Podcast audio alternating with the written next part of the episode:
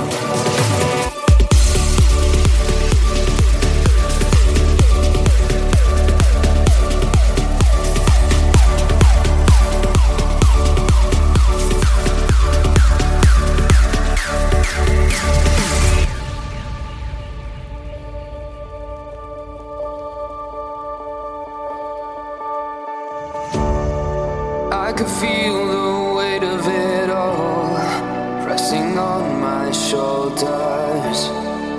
For every demon I fought, it seemed they got stronger till I couldn't recognize who I'd become. Lost myself trying to be someone I'm not, but it's darkest right before the dawn.